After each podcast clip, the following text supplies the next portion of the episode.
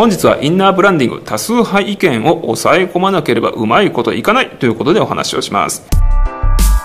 インナーブランディングにおいては多数を抑えるということはかなり重要です。社内の半数を抑えると例えば社内の飲み会の席4人いたら2人が同じ話題で盛り上がることができる。60%を抑えるとさらに上がるということで40%以下の部分を塗り替えていくということが、可能になります。つまり数の論理です。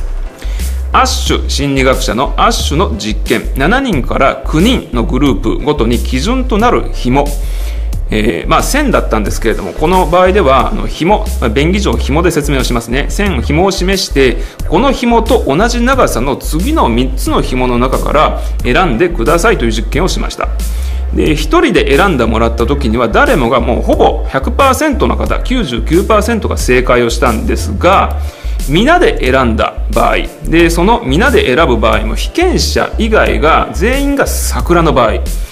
でこの場合はですね全員が間違った紐の長さを選んだんですね。正解は、え、B っていう紐なんだけれども桜は全員が A っていう紐を選んだ。被験者の場合方はどうだったかというといやこれ間違いなくこれなんだけどなってみんながこの紐選んでるから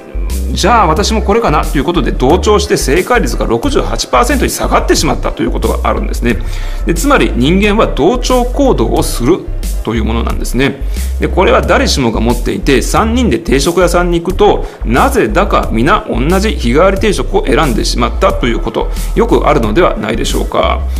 でまさにこれは同調行動でございます。これを社内で応用するとすればまずは〇〇部門の60%の方がもうこれに賛同しています。なんかのアンケートを駆使してじわじわと賛同を得る動きが広まっているということで演出をしていくと良いと思います。それも明らかに反対をしなさそうな人を狙って、えピンポイントで攻めていくということを意図的に行っていくと社内の中でコンセンサスを得られやすいということが挙げられます。本日は以上です。参考になさってください。